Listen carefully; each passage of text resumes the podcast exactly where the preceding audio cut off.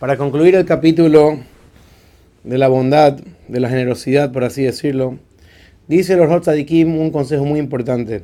A pesar que explicamos que esta cualidad de ser generoso y bondadoso es una muy buena cualidad, la persona tiene que tener mucho cuidado de no ser despilfarrador de su dinero para conseguir todos los deseos de su corazón en comida, en bebida.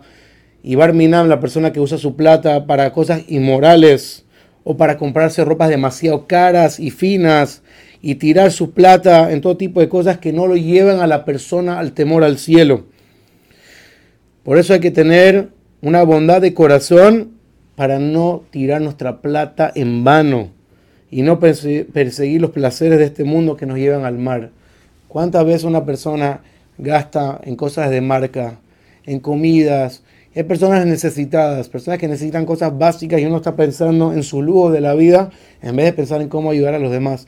Una persona se, se vuelve loco para conseguir algo lujoso de, de, comida, de bebida, de ropa, cuando hay tantas personas que necesitan nuestra ayuda. Por eso nos dice el Kim que por un lado es bueno que la persona tenga bondad de corazón, pero la persona tiene que saber usar esa bondad para lo que verdaderamente es beneficioso.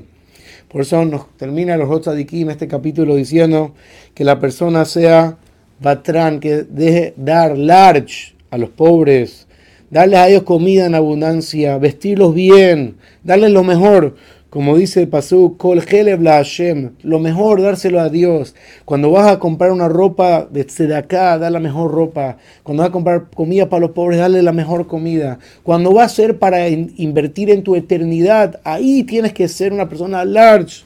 Y lo que es para ti, no pasa nada, no la persona tiene que buscar no, lo último de este mundo. Y la persona cuando sabe ser bondadoso para lo que verdaderamente vale la pena, y ese Jarotov a ser su recompensa guardada, como dice Pasuk en ay lo rata. Ningún ojo ha visto la recompensa que Dios le va a dar a estas personas. Elohim Zulateja, solamente tú, Dios, y hace, harás la mejaquelo, los que tienen esperanza en ti, Hashem. Significa que Hashem nos ayuda a usar nuestra inteligencia y nuestras riquezas para usarla para lo que verdaderamente vale.